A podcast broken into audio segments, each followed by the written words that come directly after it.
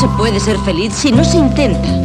Señora Elkins, la felicidad no está en una repisa esperando tranquilamente que la cojamos. Todos ustedes están enamorados de la idea de felicidad. Pero si les llega una verdadera alegría, están tan encerrados en sí mismos que ni la reconocen. Y le digo, amiga, cálmate. Porque ese veneno te hace daño. Ya estoy aquí nuevamente. Vengo con un estilo diferente. Ven pa' que nadie te lo cuente. Que ahora esto se va a poner caliente.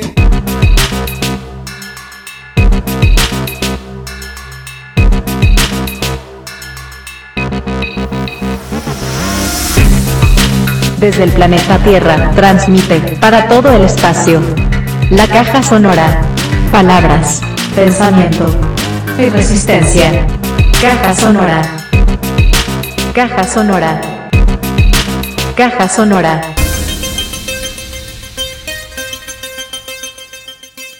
Buenos días, grupo. Despierten, levántense, vamos a ver qué hacemos hoy. Yo veo esto muy triste, muy. Vamos a alborotarnos. Vamos a salir. Vamos a hacer una caravana. Vamos para alguna parte. Enciéndanse. Buenos días, grupo. Enciéndanse, enciéndanse. Digo, enciéndalo, enciéndalo, papi. Buenos días, grupo. Yo ya lo tengo encendido. Claro que sí, en la caja sonora ya nos encendimos. Viene el podcast Amigues del Diseño y la Arquitectura con Ela Ramírez, José Jiménez, Sebas Betancourt y el demonio en las consolas. Esto va por acá. Estábamos escuchando una lectura en voz alta de María Ochoa, nuestra socióloga asesora en enfoque de género. Sigue, continúa con la lectura. Es decir, en la captura de este tipo de relaciones asociativas o indexicales en la vida social y del aula, los actores, tanto los analistas como los miembros de la comunidad, no solo perciben, sino también en cierto sentido crean y modifican categorías de habla y de hablantes, así como tipos de variables sociolingüísticas. Si la indexicalidad de primer orden supone un acto semiótico de identificación, la indexicalidad de segundo orden trae la ideología para influir en la relación percibida. La indexicalidad de segundo orden de Silverstein supone el constructo cultural, política y moralmente valorizado de la asociación indexical de primer orden con un contenido intencional o un significado. En este nivel, los actores racionalizan, explican y por lo tanto de forma inevitable naturalizan e ideologizan las asociaciones sociolingüísticas, relaciones indexicales que se han registrado en el primer orden. Interesantísimo alrededor de cómo pensamos y, y, categorizamos el mundo. Y bueno, ahí teníamos ese pequeño epílogo con nuestra asesora en enfoque de género, María Ochoa, porque esto se viene con toda palabras, pensamiento, resistencia en esta entrega de la caja sonora. Vamos también a escuchar otra vez desde la profundidad del el bosque sonoro, el indie, la aclamada sección El Crítico y con una programación musical de los escuchen esa curaduría. Eso va, eso va, eso va.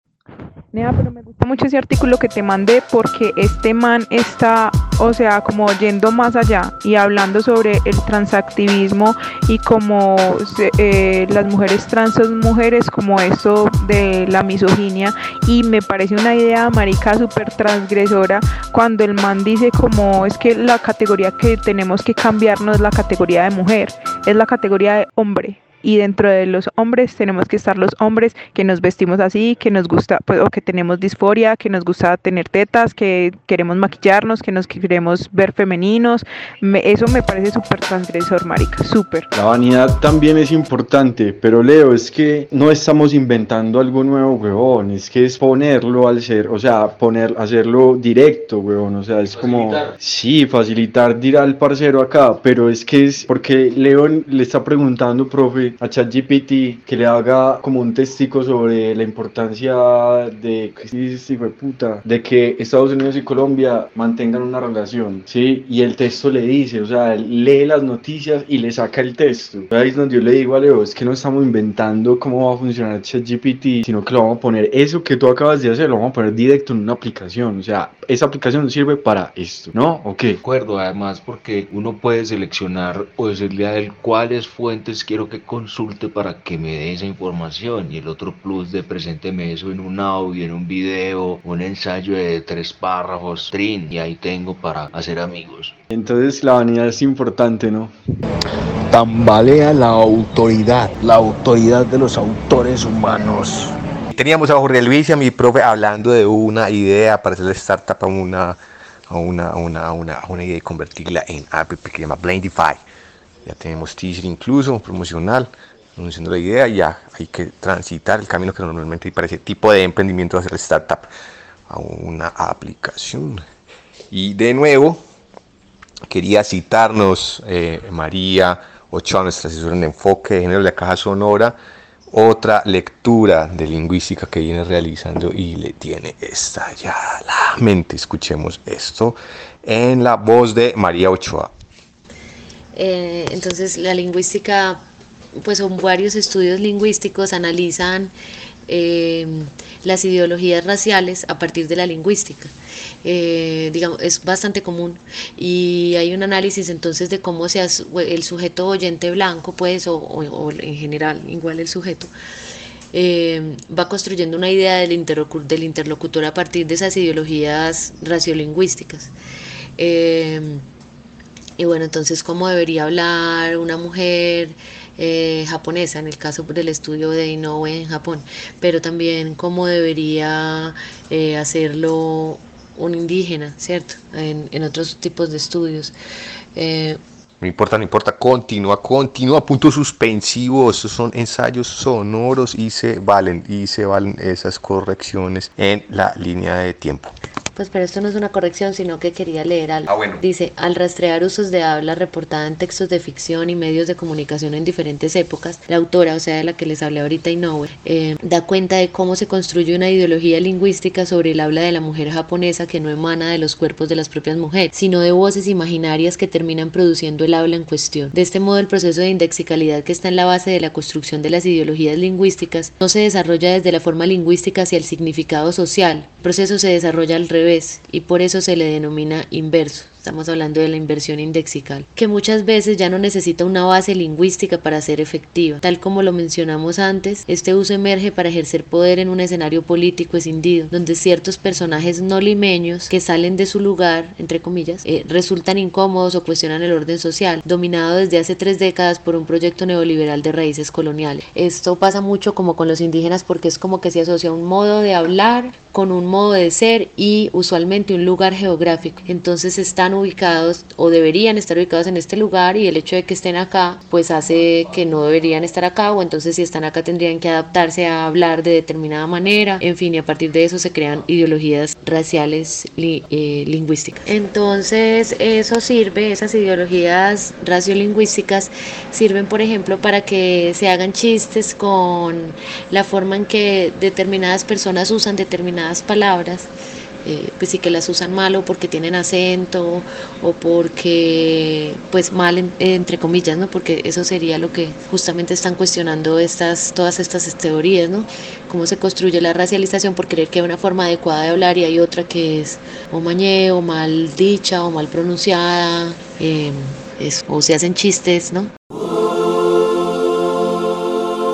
La Caja Sonora produce, realiza y transmite el podcast Amigues del Diseño y la Arquitectura, conversaciones entre el demonio, Elda Ramírez, Sebas Betancourt, José Jiménez y otros invitados. Caja Sonora Única. Caja Sonora, palabras, pensamiento y resistencia.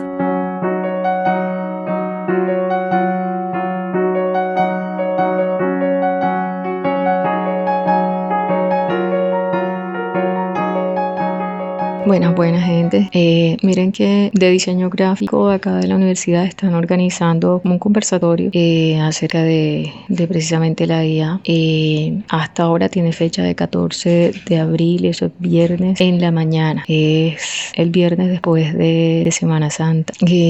bueno, parece que Camilo Alcaraz, Juan Camilo, va a poder estar ahí participando y bueno, creo que sería como un escenario bacano si pudieran estar en el público para que hicieran preguntas y cosas y se amenizara como más la, la conversación. Entonces, eh, cuando me confirmen pues como la programación y la fecha va a ser virtual obviamente, eh, les, les estoy comentando. Entonces, eh, bueno, eso por ese, por ese lado y... la ve que viene ese evento, sí, nos mandas la programación y el, y el enlace del streaming cuando para escuchar al Caras pues y la otra gente que participe ahí. Yo he visto par de incursiones de él por ahí en el grupo de WhatsApp.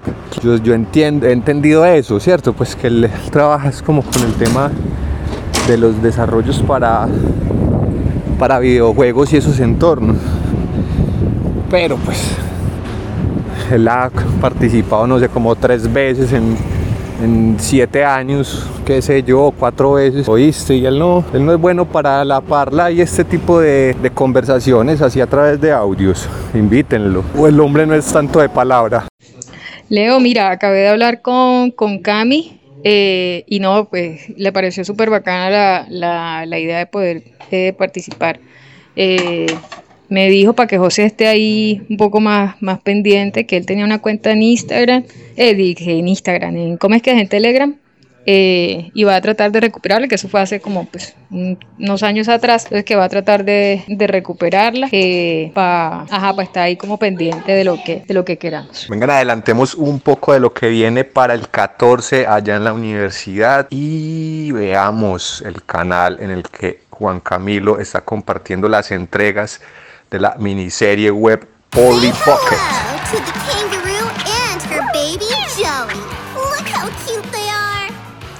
La que ya llevan unas entregas. ¡Hey, Juan Camilo!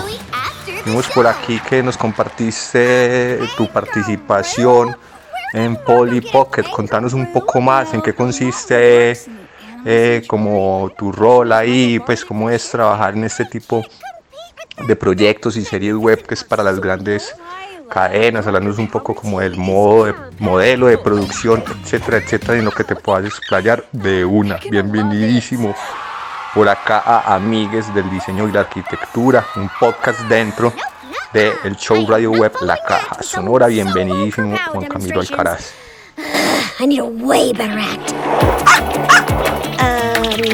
¿Qué más pues hermano? Bueno, pues te cuento, a ver, la serie pues es, es basada, pues es Polly Pocket, esto es una muñequitas pues de los 90s, 80s, creería yo en realidad. Entonces, eh, en esos momentos pues esa, esa, esto es de Mattel, y ellos tienen pues un montón de, de series del mismo estilo de Barbie. Entonces sacan un montón de series, tienen series en Netflix, tienen series web como la que estamos haciendo, tienen un montón de, de, distintos formatos como para mirar a ver por qué lado como que captan la audiencia pues de, de las niñas pues digamos así que son el target de, este producto. La serie en sí mismo busca es como que sea una, un, un tema de, de, de, tecnología, como esas niñas tecnológicas, porque realmente no es pues como la, las niñas pues enamoradas o las niñas por ahí en su rol como, como, como frágiles y, y vulnerables, sino que por el contrario son estas niñas empoderadas de, de hoy día y les fomentan mucho todo lo que tiene que ver con tecnología, es decir, todo lo resuelven con tecnología y, con mucha acción. Entonces es una serie bastante entretenida como en función de eso. Y pues nada, hermano, te cuento que, el, que la producción pues es un equipo relativamente grande, pero en proporción pues a, a, otros estudios de animación pues es bastante pequeño.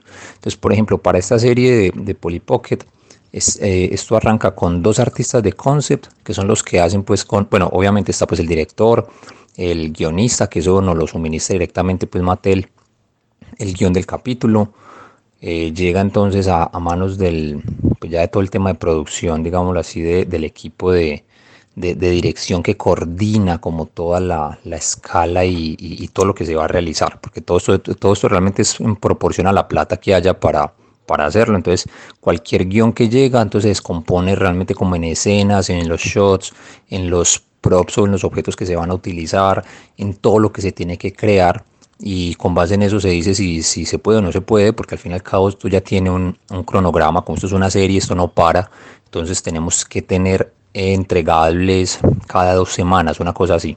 Entonces arranca con los, con los artistas de concept, ellos hacen como el concept de todo lo que va a aparecer, de todos los props, personajes y todo lo que va a aparecer en el episodio. De ahí llega pues como el departamento mío, que es el departamento de modelado y creación de, de, de contenido, de assets, Entonces ahí yo estoy pues como, como líder de, departamento. Bueno, o estaba en esos primeros episodios, estaba como líder de departamento de 3D. Entonces estaba, éramos como cinco, cinco pelados y yo, que éramos los que teníamos que construir todo lo que era eh, escenarios, accesorios, props, todo lo que fuera a aparecer en el capítulo. Había que modelarlo, texturizarlo, pintarlo, etcétera, etcétera. De ahí lo pasamos a dos, dos manes que son los riggers que son las personas que son como los que le ponen, como así como la Marion, pues le ponen como el esqueleto o la estructura a todo lo que se va a mover, tanto a los personajes como a algunos objetos que de pronto van a interactuar. Luego de esos dos riggers ya pasa como al departamento de animación que se tiene como, como dos partes. Hay una parte de blocking que agarran como todo y hacen como una primera distribución de, espacial de lo que va a ocurrir, de dónde van a ocurrir las acciones, dónde va a venir pues como el ángulo de cámara, etcétera, etcétera. Cuando ya se aprueba el blocking, pasa a otro, pues dentro del mismo departamento, pasa como a una, a una segunda etapa que es como de, de, de, polish, que es donde ya realmente se pule como las animaciones, los movimientos, donde ya se pule pues como toda la expresividad de, de la serie. Cuando ya terminan estos animadores ya pasa a otro departamento que son los de lighting, que son como también otros cuatro personas. O sea, por departamento son más o menos equipos de cuatro. Eso es como más o menos como la... Cada departamento tiene como a cuatro o cinco personas. Entonces los de lighting ya son los que se encargan de que una vez aprobada toda, absolutamente toda la animación y todo lo que va a pasar, empiezan a iluminar todas las escenas, sacan pues como aprobación y cuando ya todo eso está listo, hermano, se fue para render y ya pues hay una persona encargada solamente de hacer renders pues y mandar todo eso a la granja de render para sacar todos esos shots y cuando termina después de sacarse renders pasa al departamento de, composición y efectos, que normalmente son dos, son dos personas y ahí vuelvo y entro yo en algunos casos porque hay ciertos shots que necesitan algunos efectos que se tienen que hacer en 3D, entonces esos shots me los asignan a mí para que yo los haga y los otros sí los hacen directamente pues en, composición, en After Effects o en Nuke. Y, ya hermano, cuando pasa después de todo eso, pum, se fue, se acabó el capítulo y, y sale. Entonces en realidad es una experiencia muy interesante eh, por la escala de lo, y por la cantidad de gente que está involucrada. O sea, eso es un producto, o sea, lo que uno hace nomás es como una partecita de todo lo que sale, pero y, pero es muy bacano. Y obviamente pues el problema es el tiempo porque eso tiene que salir, es casi que cada dos semanas tiene que salir un episodio, entonces eso es a toda velocidad. Pero espero que le guste hermano y ahí le dejé pues el podcast. Más adelante si quiere sacamos el tiempito y, y, lo conversamos larguito. Oíste Alcaraz, eh, qué bacano escuchar como todo ese proceso de pues como el, el, el breakdown, la descomposición de, de pues como del, del, de ese proceso de trabajo, del, del workflow que manejan ustedes. Es muy interesante porque es un espejo muy, es un espejo de la producción tradicional tanto de cine como de teatro, donde hay unos departamentos de utilería, unos departamentos de, de iluminación y son equipos más o menos de, de, una, de unos tamaños similares a lo que estás hablando. Y me parece muy interesante como esa transición de, de la construcción de mundos y de construcción de historias análoga a, a la construcción de estos mundos y estas historias digitales. Eh, muy tremendo eso. Yo la verdad no me imaginé que, que la estructura de tanto de trabajo como de ejecución fuera tan similar entre, pues, entre una producción tradicional y, en, y estas series 3D y de animación, porque literalmente lo que, lo que me estás hablando es como con lo que yo me encontré cuando trabajé en el, en, en, en el espectáculo de Navidad de Noel que yo diseñé por algunos años la, la escenografía. Y pues es como ese mundo de, de, personajes simplemente que aquí les estás, aquí reemplazas los actores por, por los, los,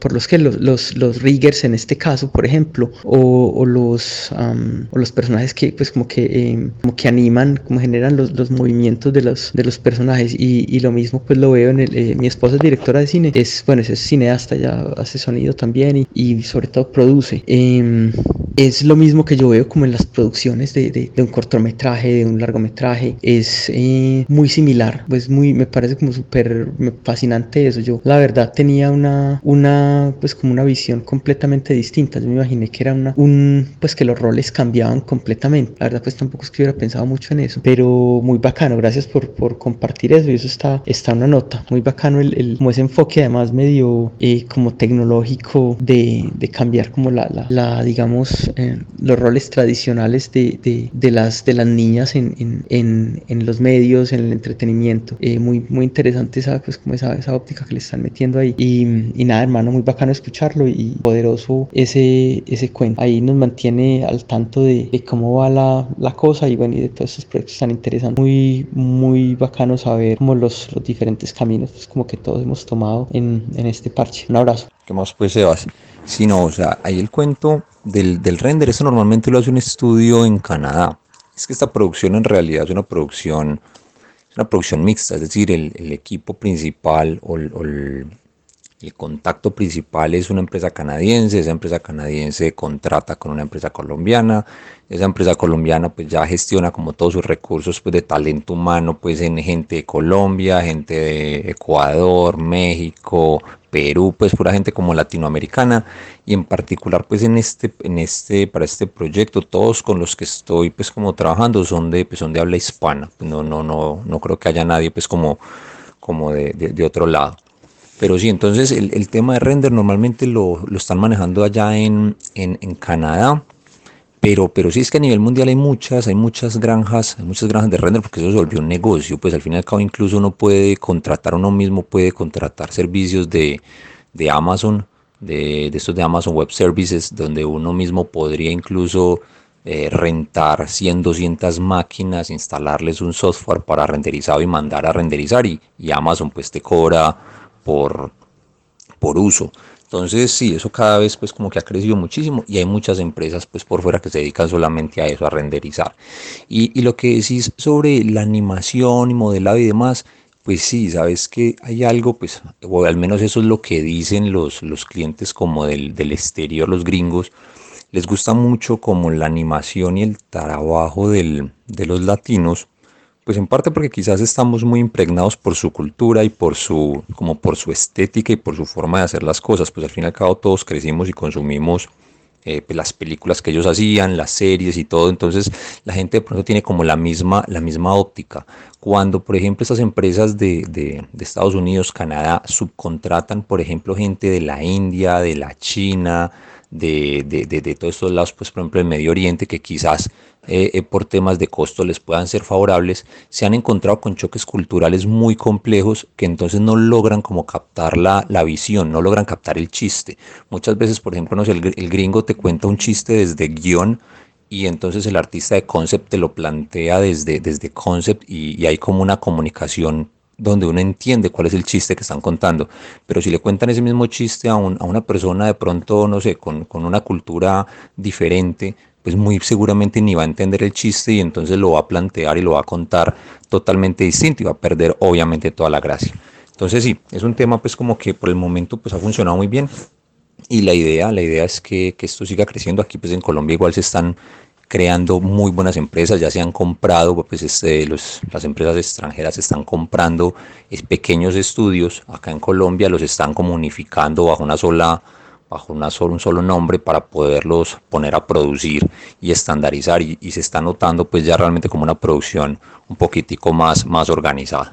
Entonces, hermano, de todas maneras esto es muy, muy interesante, pues a mí que me ha gustado tanto como todo este cuento del 3D, pues eh, eh, me he metido muchísimo en el tema y, y al igual que como todo, o sea, eso al final eso no deja de ser simplemente como una herramienta sirve para contar historias, sirve para, para hacer muchas cosas y así como hoy estoy haciendo pues estos muñequitos de, de Polly Pocket, pues el día de mañana puedo estar haciendo cualquier cosa pues de, de, visualización arquitectónica o de o para cine o para videojuegos, porque todo se comunica al fin y al cabo a través de estas herramientas 3D.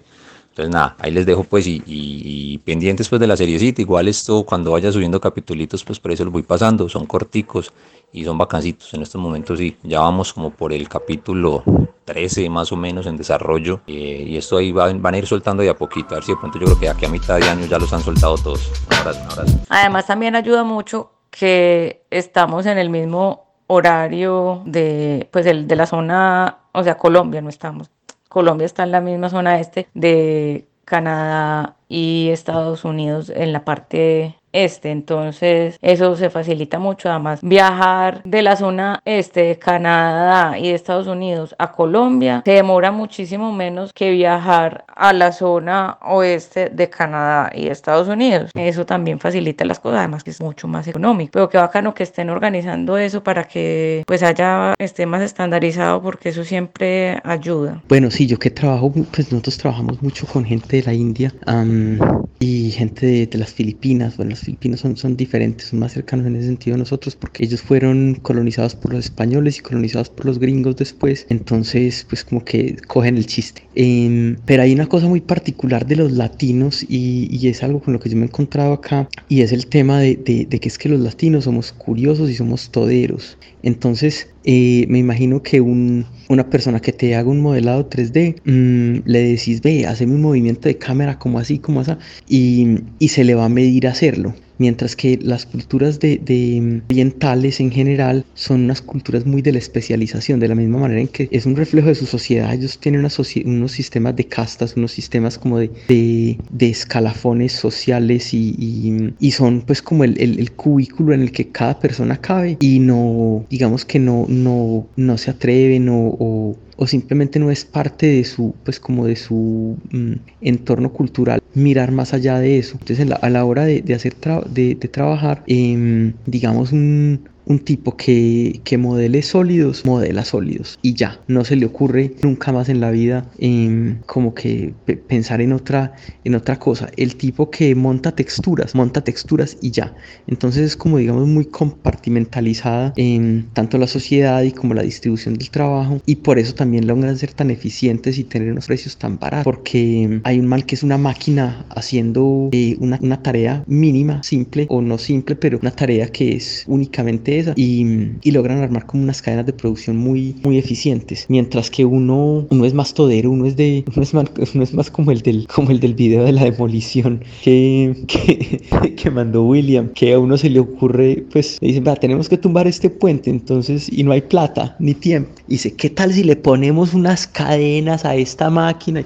En fin, uno se las inventa. Y pues a la hora de, de de proyectos grandes, pues este tipo de cosas, esas, pues como esas habilidades de, de improvisación, de pensamiento lateral, de, de como solución de problemas creativa, eh, pues son muy apreciadas. Eh, la cosa es que, bueno, eso, eso tiene sus pros y sus contras, pero creo que ya estamos hablando de eso es harina de otro costal. Pero nada, hermano, no, ahí estamos pendientes de la serie, muy, muy bacano el, el, el ejercicio. Esta cultura del todero también tiene como muchos riesgos y, hay, y uno tiene que ser como muy cuidadoso con esto porque hay gente y hay muchas personas que en ese afán de, de, de ver la oportunidad de negocio y, y, y, tomarla y tratar de hacer algo con ella, resultan que, que, no tienen el nivel, no tienen la capacidad. Entonces se queman en el proceso. Y a mí me ha tocado mucho y me ha tocado ver muchas oportunidades perdidas.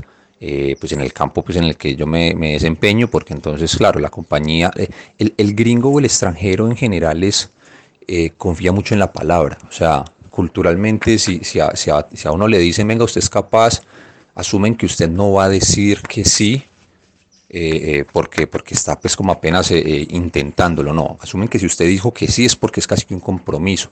Entonces la palabra en los negocios, y mucho más negocios cuando se trabajan de manera remota, es, es, demasiado importante. Entonces, si a usted le dicen, venga, usted es capaz de hacer esta animación o hacer este producto o hacer cualquier cosa, y usted le dice que sí, ellos dan por sentado que usted es un experto en el tema. Y, y, ellos no piensan como que, ay, no, este man es un man que está ahí como mirando de tutoriales a ver cómo, cómo resuelve. Entonces, he visto personas que se han quemado en el proceso y eso ha tenido pues como todos los, los problemas del mundo. Y quizás ese es el miedo en otras culturas de ponerse a hacer eh, ese tipo de afirmaciones de que saben algo o que son capaces de meterse a algo porque conocen quizás las repercusiones, no sé, legales y, y demás que hay en, en un incumplimiento. Nosotros pues igual somos muy, muy sí, de, de, de, que todo lo intentamos y uno se la mete toda y, todo lo resuelve. Y a, y a, algunos les funciona, a otros no tanto. Pues en mi caso a mí me ha ido, me ha ido muy bien, es decir, a mí me ha funcionado afortunadamente y he visto realmente muchas, muchos de estos eh, especialistas que a veces algunos lo, lo, lo miran a uno como con cierta como con cierto escepticismo, como con cierta desconfianza, otros como con cierta admiración por lo que dice Sebas, eh, pero vos por qué sabes como tantas cosas. pe- pero hay otras personas que siempre, que incluso eso tiene un término, eso es- ellos le dicen como jack of all trades, algo así, como, como esa, sí, como esa navaja suiza que tiene una herramienta para todo y algunos lo ven como algo positivo, otros lo ven como algo negativo. Yo personalmente eh, lo he visto de manera muy positiva y, a- y, hoy día, hoy día lo veo como un arma o más bien como una herramienta que le sirve a todas las pequeñas empresas. Hoy día es muy común ver los startups, todas estas pequeñas empresas que, que necesitan justamente de un todero para, para iniciar proyectos y para poder eh, eh, sí, generar pues como estos, estas, estos proof of concept, estos, estas pequeñas pruebas de concepto que, con las que van a vender una idea, un prototipo, y ahí es donde los generalistas funcionan impresionante. Sí, yo, yo llevo trabajando para una empresa más de 10 años de- de- del exterior, que era justamente una startup, y al principio ellos necesitaban una persona que supiera modelar, que supiera de programación, que supiera de arte, de 2D, que supiera como todo un montón de cosas, y, y yo logré entrar como en ese punto y, permi- y- y y permitió justamente eso, como que una sola persona resolviera muchas cosas a un nivel pues, suficiente y ya con eso entonces claro se puede conseguir como todos sus clientes empiecen a hacer prototipos y ya a que una empresa crezca entonces para las startups un todero es, es la clave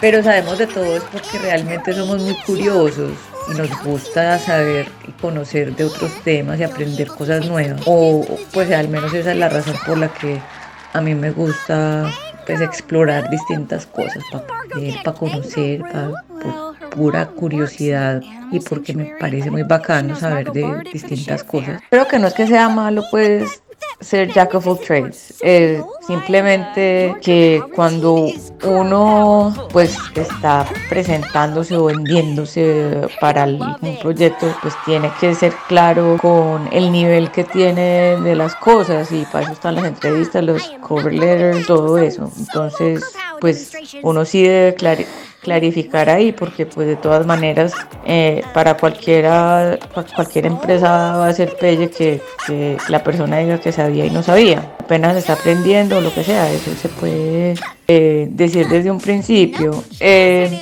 y pues sí es bueno cuando cuando la gente es especialista en una cosa pero también es bueno cuando saben eh, varias cosas eso depende de cómo sea usado y como decís vos para las startups es súper bueno que tenga una persona que, que sabe de, de todo un poco y se puede poner pues a llenar cualquier vacío que necesiten llenar en determinado momento. Entonces no, no, no creo que, que, es como que todo es blanco o negro, porque es que simplemente hay, hay ocasiones en las que eso no sirve y hay ocasiones en las que sí sirve. Entonces, una persona que tiene esas cualidades debe buscar pues su lugar en el mundo digamos y no pues estar como tratando de forzarse en, en algo en lo que no sabe sino ser honesto y pues claro con lo, lo que lo que tiene y lo que va a aportar so I can remember it for the show. The brain bands are amazing, but I feel like they look a little silly for a Kerpow routine. Oh, I'm so glad you said it. Let's do this! Showtime!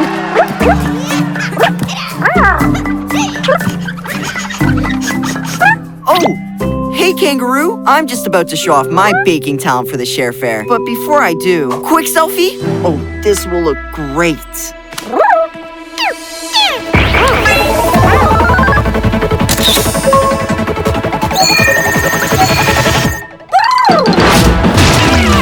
My talent!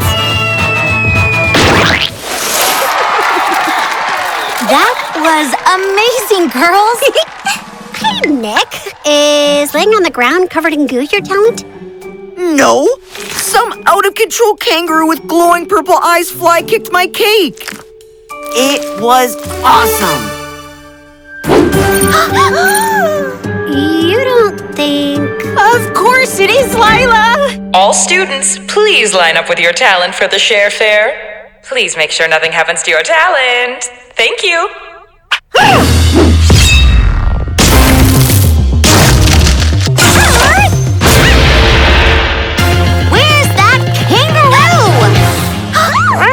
Stand back, girls! Let the master handle this. she knows all my moves! well, that tail thing is all hers. Ouch. Stop that kangaroo! Hey, everyone! Am I too late for the share fair? my pinata! The kangaroo is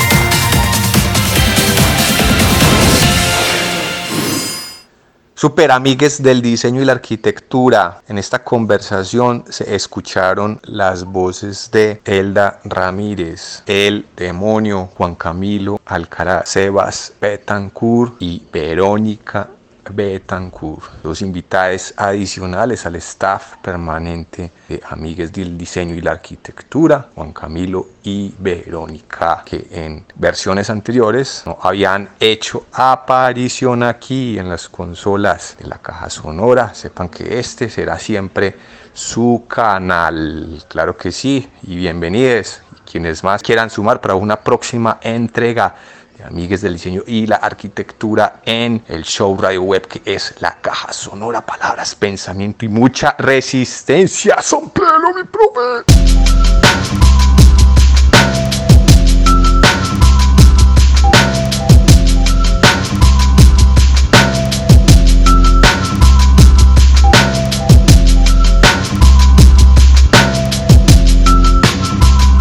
Serán felices si intentan serlo a la fuerza.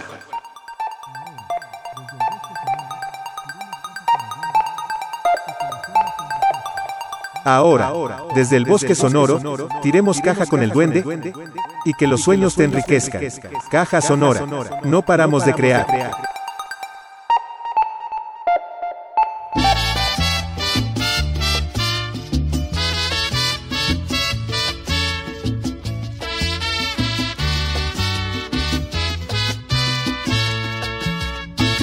¿Qué he hecho yo para tener tan mala suerte?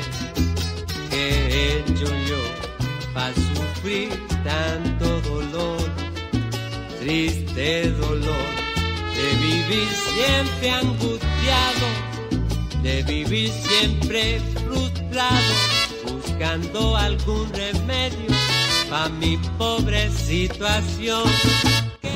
Marica, yo estoy escagado, huevón, y el agua Alejo y marica. ¿Cómo les parece que vamos a San Alejo y para San Alejo con, con los tres cuadros, el Guasón, Batman y Superman? Y, esperando el bus de Florencia, me senté en el paradero en la 65 y,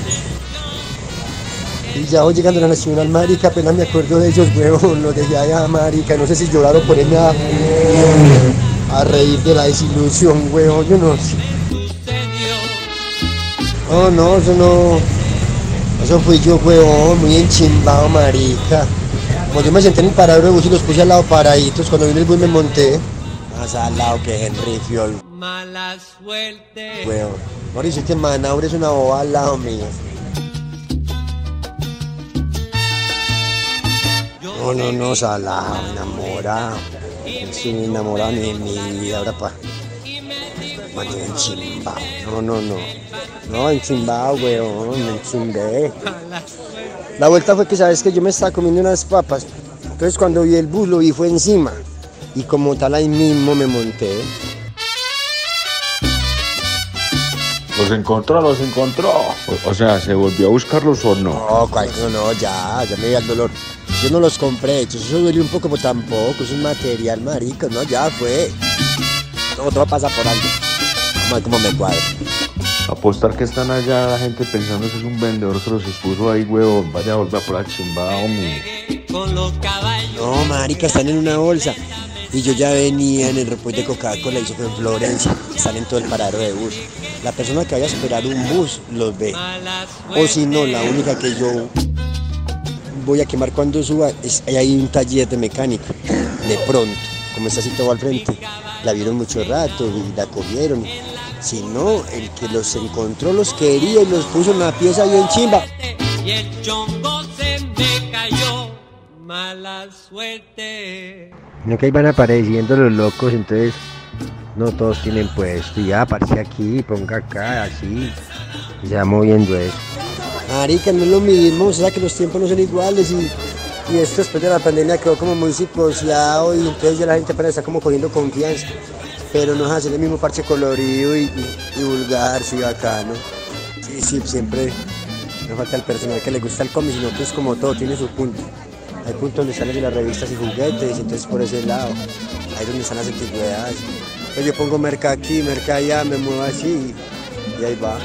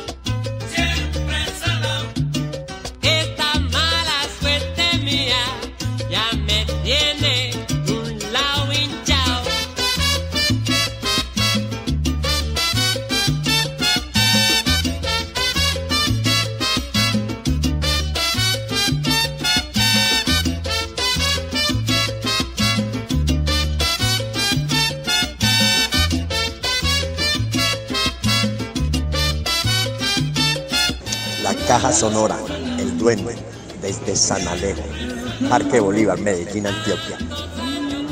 Muy colorido el parche. San Alejo no deja de ser bueno, weón.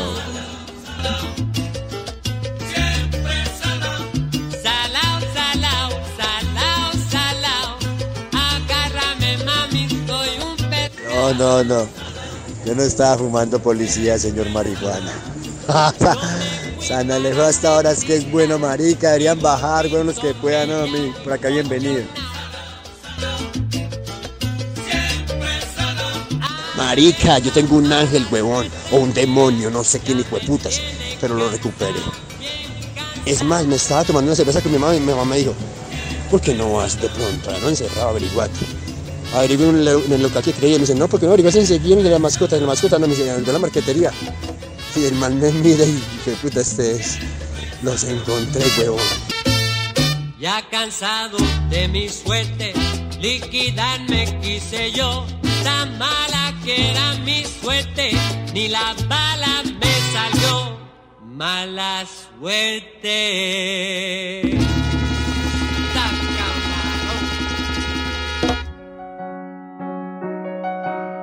Caja sonora, palabras, pensamiento y resistencia. Ahora, en la caja sonora. Transmilenio musical. Una versión geosonora de Bogotá. Caja sonora. Única. Buenas noches, me presento, mi nombre es Casi y vengo a hacer un show freestyle, espero que sea de tu agrado, espero que le presten atención a esto. Y bueno, te dice algo más o menos así.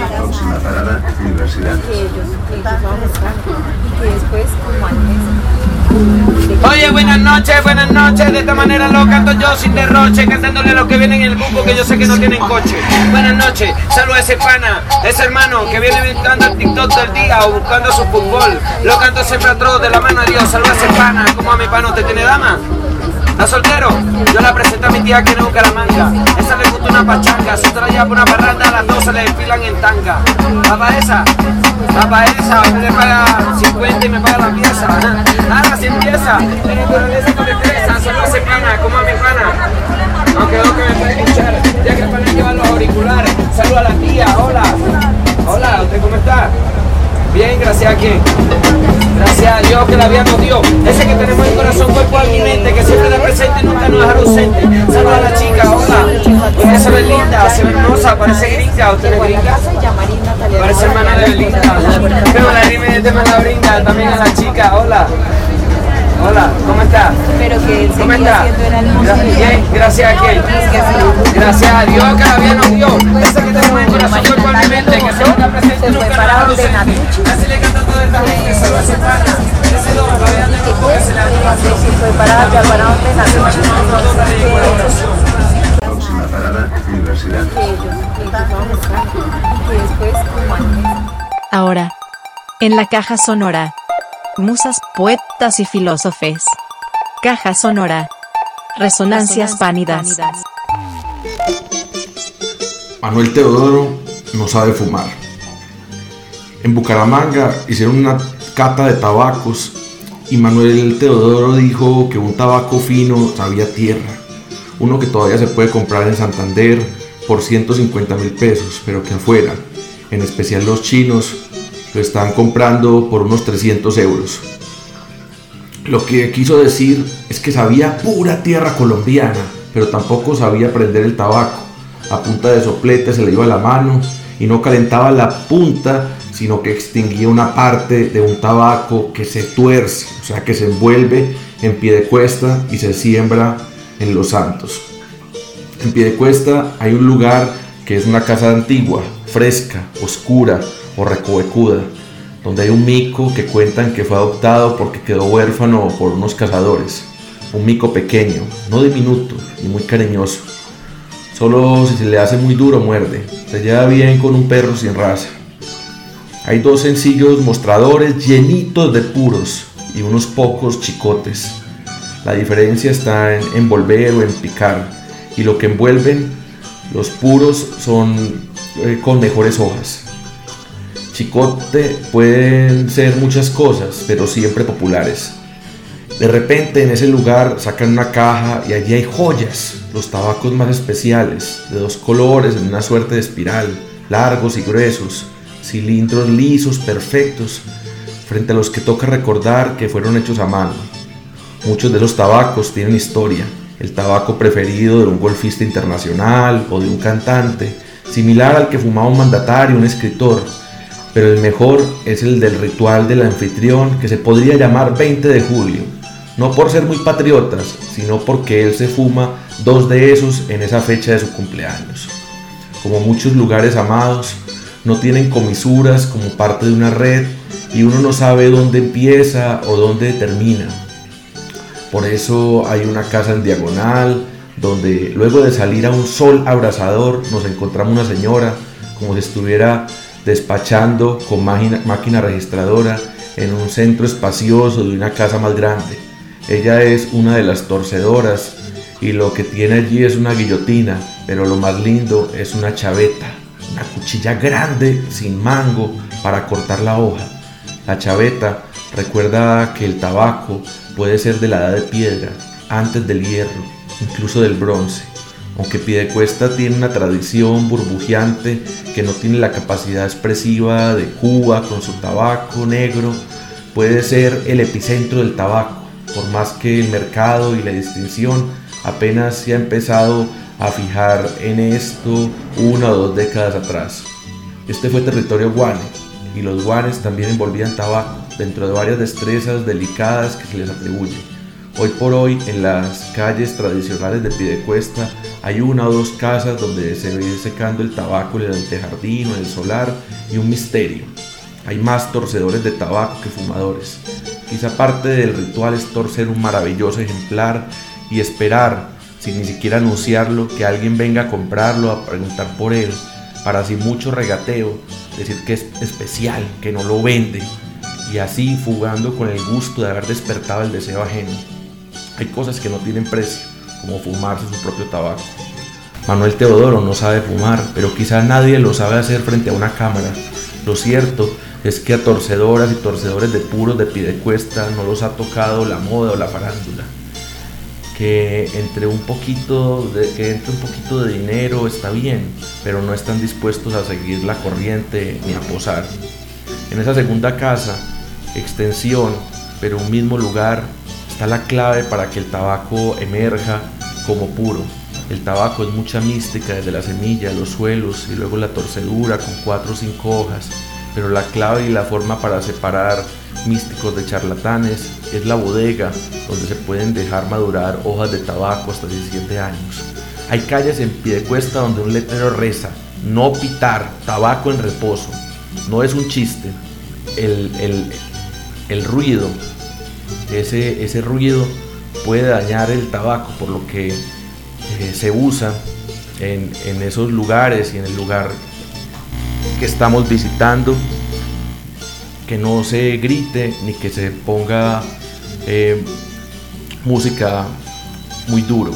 Por suerte es una calle donde prácticamente no pasan carros, entonces las hojas y luego los puros pueden tener sueños de varios años, pero lo más importante es ese clima, la cantidad exacta de humedad en el aire y la temperatura perfecta, más bien caliente, aunque, sin, que aunque sin que les dé el sol. En el pequeño patio, antes de la bodega provisional, a la que le sigue la definitiva y oscura, se empeñó en crecer una mata de tabaco sin que nadie la semblara, incluso sin tierra. Fue robando espacio del bareque. Todo el lugar es lugar, todo lugar es lugar si tiene un anfitrión. El anfitrión es lo importante. Y aquí el anfitrión es un torcedor que se encarga de toda la cadena para traer las hojas y encargarse personalmente de unas y con otras delegar parte del proceso. Él sonríe y hasta cierra los ojos hablando de tabacos y al final llega el fuego, el fuego. Me prende un tabaquito del mismo tamaño de un habano que mencionamos. Primero la tierra, porque tiene que haber raíz, luego el aire que proporciona un misterio microbiótico que hace que la nicotina se evapore y otros sabores emerjan. También el agua aparece para domesticar la hoja y que no se craquele, incluso después de muchos años. Y finalmente, el misterio mayor, el fuego. Prometeo hubiera querido fumar. Inútil y total control del fuego, lo más cercano a alimentarse de él. Fumar se parece más a saborear una representación o masticar una conversación de narradores que al acto de comer. No se admite que sepa tierra porque nadie va a hacer tanto esfuerzo para saborear tierra como si fuéramos bebés. La palabra amargo un amargo que no llega a la lengua, sino que se queda en el paladar superior y luego en la nariz una hierba rara, que no se parece al perfume, que no se parece a la hierba viva, pero que amaga a algo un poco agrio para buscar otras palabras que no tenemos.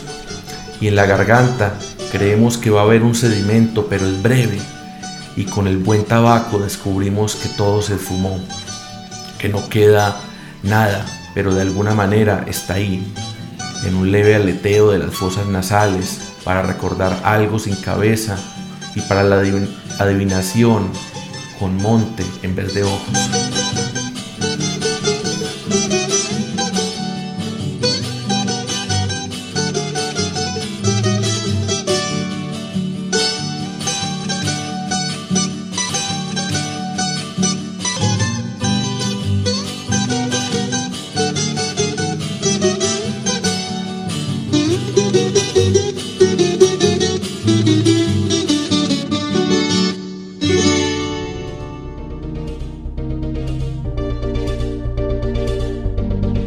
Palabras, música y resistencia. Caja Sonora. La radio web que te conecta. Caja Sonora. Única. Parce, la caja sonora debería ser una emisora, weón. Qué chimba, weón. El crítico. Hola.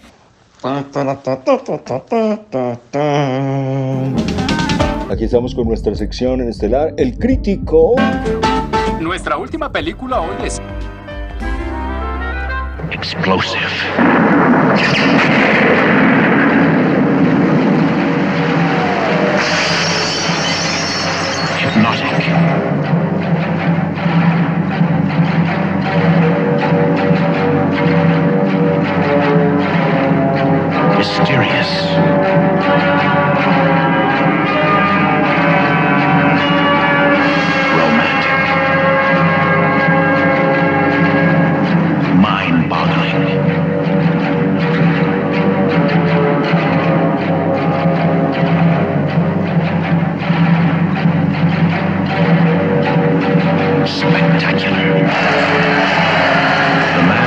To Earth is unlike any movie you have ever seen. David Bowie stars in The Man Who Fell to Earth. See it.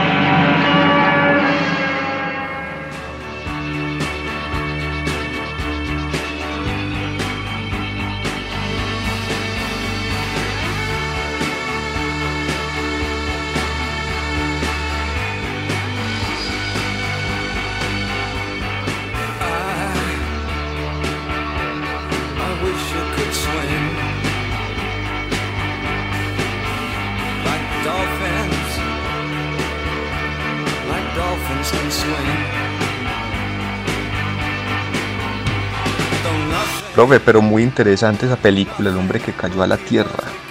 En medio de su iconoclasta carrera musical, David Bowie halló tiempo para esta actuación extraordinaria y fuera de este mundo.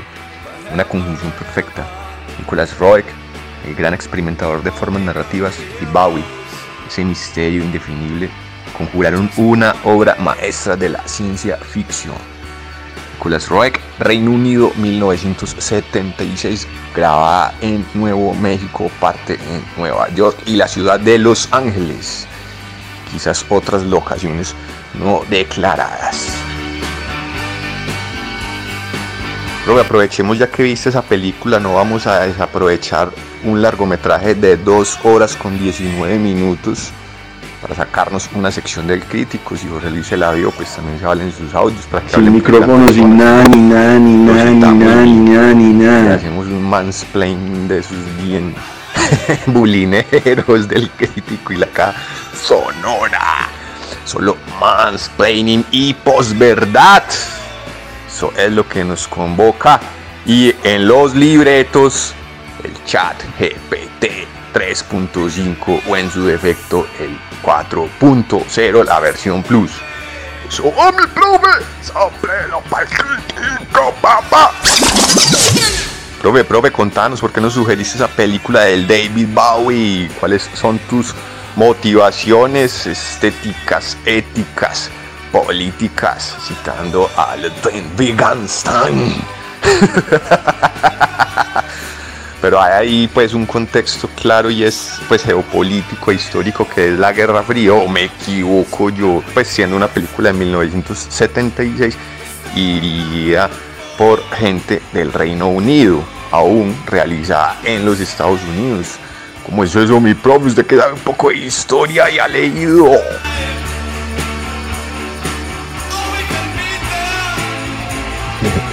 Estamos hablando en esta sección del crítico, en la nueva temporada de la caja sonora, de El hombre que cayó a la tierra. Una película que está basada en la novela que lleva el mismo nombre, escrita por Walter Tevis y que se ha convertido en un clásico de la ciencia ficción. Se trata de la historia de Thomas Jerome, representado por el famoso artista David Bowie, quien representa a un extraterrestre de apariencia humanoide que llega a la Tierra para conseguir agua con la cual remediar la escasez que hay en su planeta y de este modo asegurar la supervivencia de los suyos. En su visita al planeta azul, a nuestra Tierra, el alienígena sufre los desvaríos de una raza desconocida. Sus avanzados conocimientos en el ámbito de la tecnología beneficiarán su estancia al mismo tiempo que levantará sospechas entre los habitantes de la Tierra.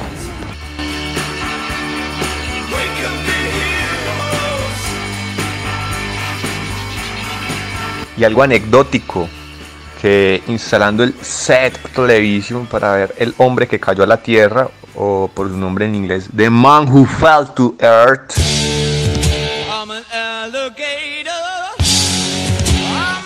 cuenta que el sistema 5.1 no estaba totalmente conectado y llevaba varias películas viendo las con el sistema chueco. Yo con razón, parce, cambia brutalmente la reproducción de eso.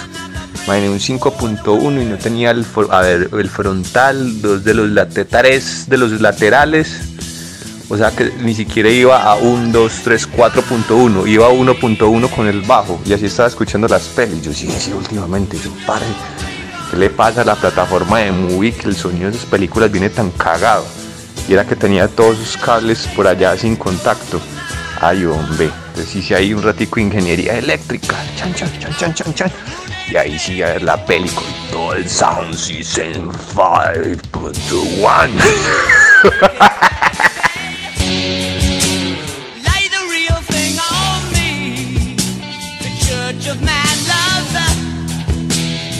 A continuación vamos a escuchar el resumen de la obra literaria y luego vamos a leer la primera página de este texto Y por supuesto ya vienen los comentarios de Rocha, el demonio y todo lo que hay que decir en el crítico de la caja sonora. Hoy hablando sobre el hombre que cayó a la Tierra, de llamarse el extraterrestre que llegó a la Tierra.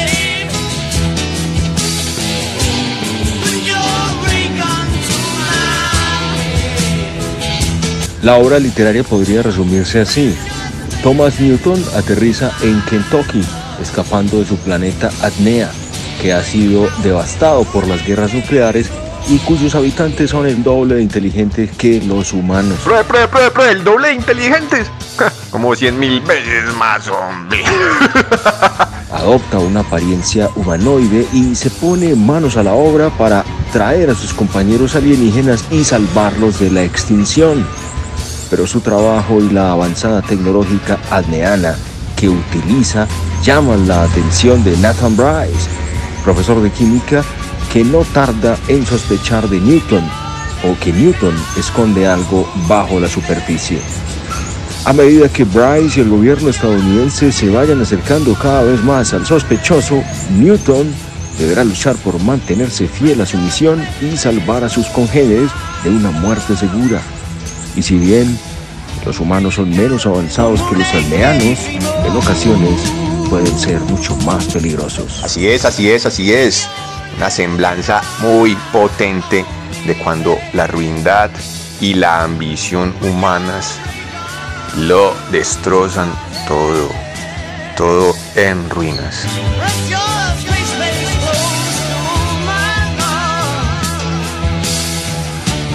Profe, y hablando de esa mirada anglosajona sobre la ruindad, que es una especial percepción que tiene la gente anglosajona, eh, lo sin remedio. Bueno, ustedes ya conocen poesía y, narrativa de- que expresa muy bien cómo es esa, esa, esa mirada anglosajona que acepta de facto eh, la ruindad y la debacle de, de lo humano. En los diálogos que tiene el profesor Gilles Deleuze con Claire Pagnet, habla que esa es una gran distinción que hay entre la mirada eh, francófona y la intelectualidad francófona y de toda la estética francófona con la anglosajona y que es lo que pone al intelectual, al creador, a la creadora, que también mencionan en, en haciendo ese, ese repaso y esa revisión a, a Virginia Woolf, a los anglosajones no en una posición reformista y escrutadora como si lo es eh, la francoparlante, sino que es una mirada que se para donde está el esqueleto, como los órganos de lo humano, la ruindad de lo humano y lo acepta tal cual es, como es y lo expresa a través de mil maneras en todas sus expresiones artísticas, estéticas e intelectuales. Pues a propósito de que Nicolás Roeg pues, y casi todo el equipo creador de esta película son ingleses y evidentemente está la mirada inglesa.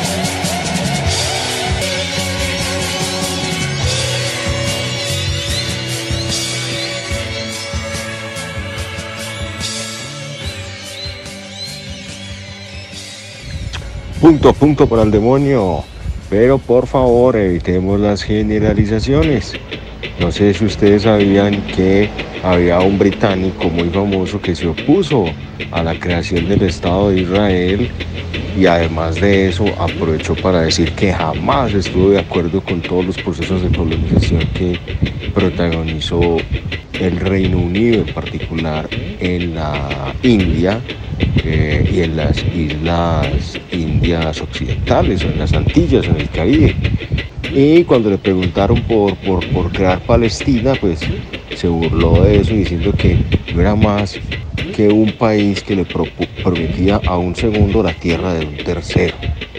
Y hablando de tierras, pues bueno, de pronto hay que saber que eh, David Bowie leyó el libro y le encantó. No fue que Nicolás le propuso a David que protagonizara, sino que fue como al revés. Venga, dirija esto que me gustó mucho. Y quizás hay un elemento distintivo, o no, no sé si es demasiado, tema de, de apariencia física, color de piel y todo eso que le gustó al Bowie, se vio ahí reflejado y quizás por eso soñó con este papel. Vamos a escuchar la primera página de la novela original, El hombre que cayó a la tierra.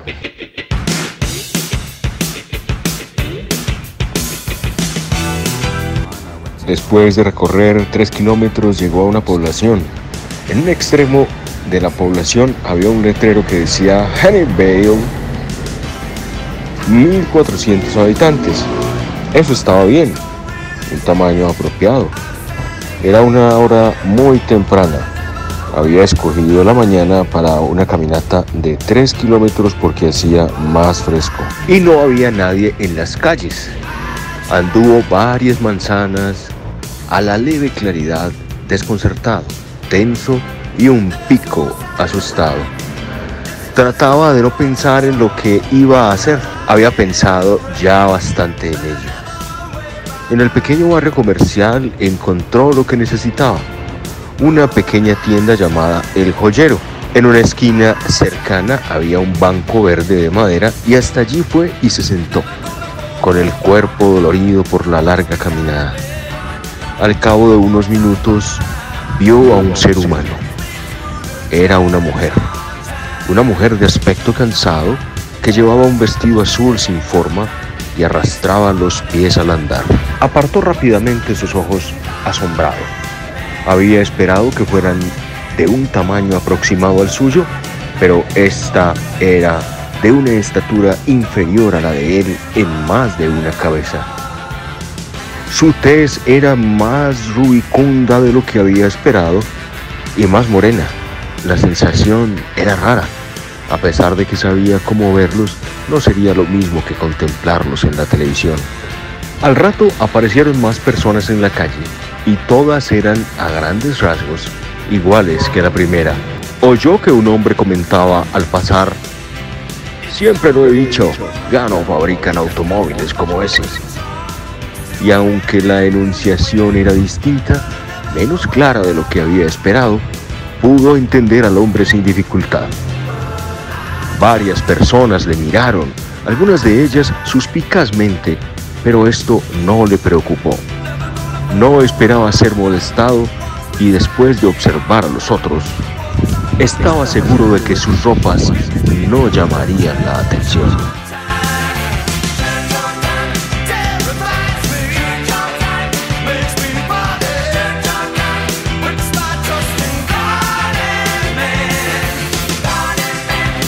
Creo que hagamos otra vez el ejercicio que con un red unrest disturbios. ¿Cuál es el estilo pictórico de esa película? Ahí lo insinuaron, el tratamiento de las escenas eróticas, ¿cierto? En una de las publicaciones que hace la compañía que crea este eh, Newton, eh, que era como una compilación de pinturas de Bruegel. Yo creo que es muy por ahí como el tema del tratamiento artístico y de la fotografía. Todas esas escenografías de los banquetes y de las escenas eróticas en medio de juegos y de, y de un despilfarro como de, de, de- entre las parejas. Podría ser, sí. La pintaron como un cuadro de Bruegel brutal ese tratamiento estético, como lo viste.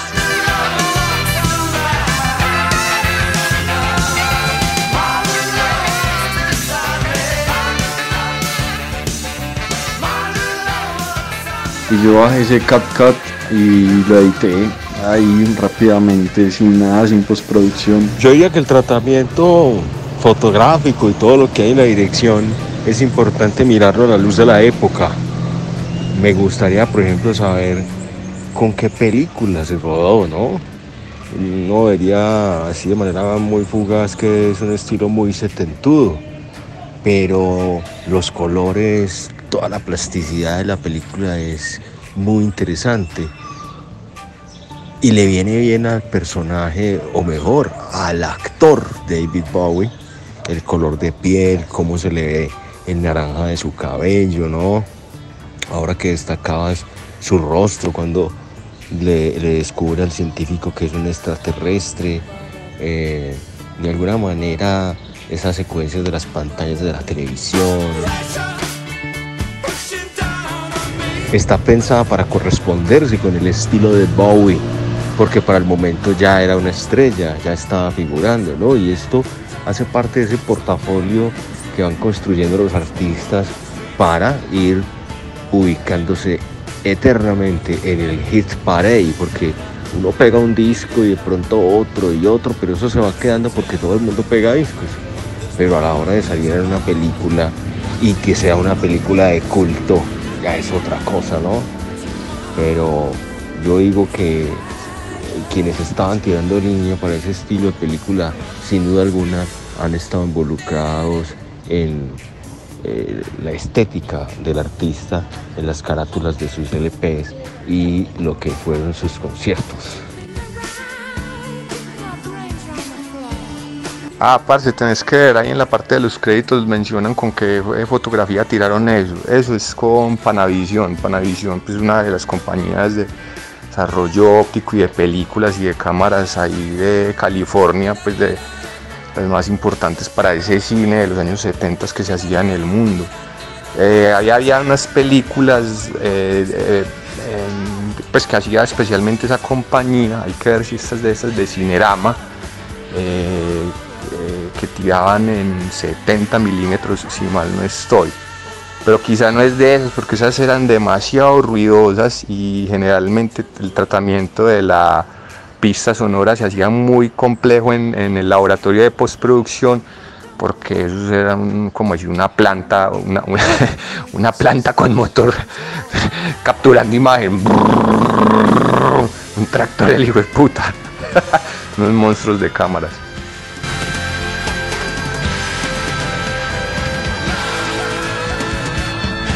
viendo ese tratamiento estético y surrealismo que hay en la fotografía de esta película, pensé algo, eh, como fue famosa la naranja mecánica de Stanley Kubrick en su momento y por qué esta no se habló, pues a mí este, este me parece un hito quizá que puede reverberar y hacer más resonancia que la misma naranja mecánica de Kubrick, pues, con esa esa, y protagonizada por mismísimo, monstruosísimo David Bowie. Parce. Borrando, borrando a Stanley Kubrick ahí en el tratamiento. Pero eso sí, guardando las proporciones pues, de que esta película se estrena cinco años después de la naranja mecánica y que pues Stanley es uno de los maestros de maestros de maestros pues, del cine británico y quizá el de esa escuela también, Nicolas Roeg, estuvo fuertemente influenciado. Pero eso sí, guardando las proporciones pues, de que esta película se estrena cinco años después de la naranja mecánica y que pues Stanley es uno de los maestros de maestros de maestros pues del cine británico y quizá el de esa escuela también, Nicolas Roeg, estuvo fuertemente influenciado. Le tengo el dato, le tengo el dato. La dirección fotográfica de la película estuvo a cargo de Anthony Richmond, quien logró captar la belleza de los paisajes americanos y el uso de los colores y contrastes para crear un deleite visual sin duda alguna. Y también es importante decir que, bueno, no lo había pensado, pero a propósito de los 70s, el pop, es una estética muy glam, andrógina y glam, precisamente inspirada en la propia imagen del artista David Bowie. Ya lo dijo el flaquito, la película fue rodada en distintas localidades de Nuevo México, California, y allí era clave el sol. Estridente, kitsch, povera, pop. Está vanguardia, esta vanguardia y el tratamiento. Que este director, Nicolás Rueck, es de, en efecto más que director, un, un DP, un director de fotografía. Entonces la exploración fotográfica aquí es un laboratorio de locos, demencial lo que hicieron ahí en esa película. No, es otro level porque vos sabes que Bowie es uno de los grandes de la industria pop del, del Reino Unido y que impulsó incluso pues a gente y, estrellas que después fueron tan célebres como Iggy Pop con los Stooges y, la- esa escena naciente eh, eh, del rock y del pop eh, de los Estados Unidos se hizo gracias a monstruos que no solo fueron pues como artistas tan icónicos sino grandes empresarios y productores e impulsores de la escena pop en el mundo y Bowie es, uno de ellos, ¿cierto? Más que por su iconología escénica y como estrellas, pues un tipo, un amplio sentido de la industria pop, clave, importante, referente y en el sentido empresarial.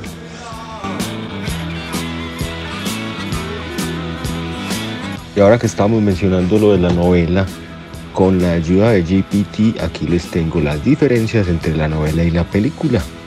En la novela, el extraterrestre se llama Thomas Gerald Newton, mientras que en la película simplemente se llama Thomas Newton. En la novela, el planeta natal del extraterrestre se llama Adnea, mientras que en la película no se menciona su nombre. En la novela, el extraterrestre tiene una esposa y dos hijos en su planeta, mientras que en la película solo se ve que tiene esposa. En la novela, el extraterrestre es capturado por el gobierno y sometido a experimentos, mientras que en la película es, traicionado por su socio y encerrado en un apartamento. En la novela, el extraterrestre logra escapar y construir una nave espacial para regresar a su planeta, mientras que en la película se queda atrapado en la Tierra y se convierte en un, en un alcohólico.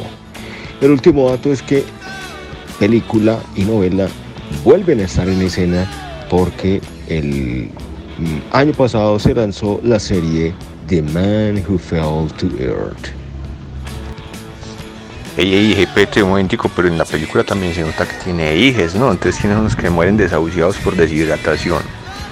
Es una esposa lamentando al lado de uno de sus hijos la muerte del otro hijo por sed. Fuerte, fuerte escena. GPT, anótese esa parte que en la peli sí, sí hay hijes. Punto, punto. Otro punto para el demonio. Es real, es real. Esas imágenes muy bonitas, ¿no? Como el flashback. Precisamente eh, en eso que decís demonio, hay una distinción, una distinción fotográfica interesante, ¿no? Porque entonces esos recuerdos que él tiene de su planeta y también parecen como pantallazos, ¿no? Como si estuviera viendo a través de la tele el pasado de su planeta.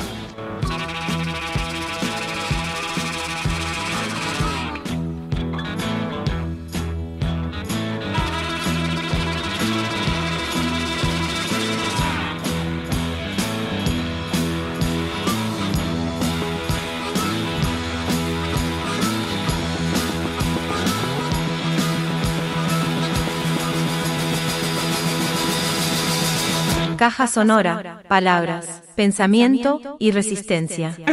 Es bueno estar de vuelta.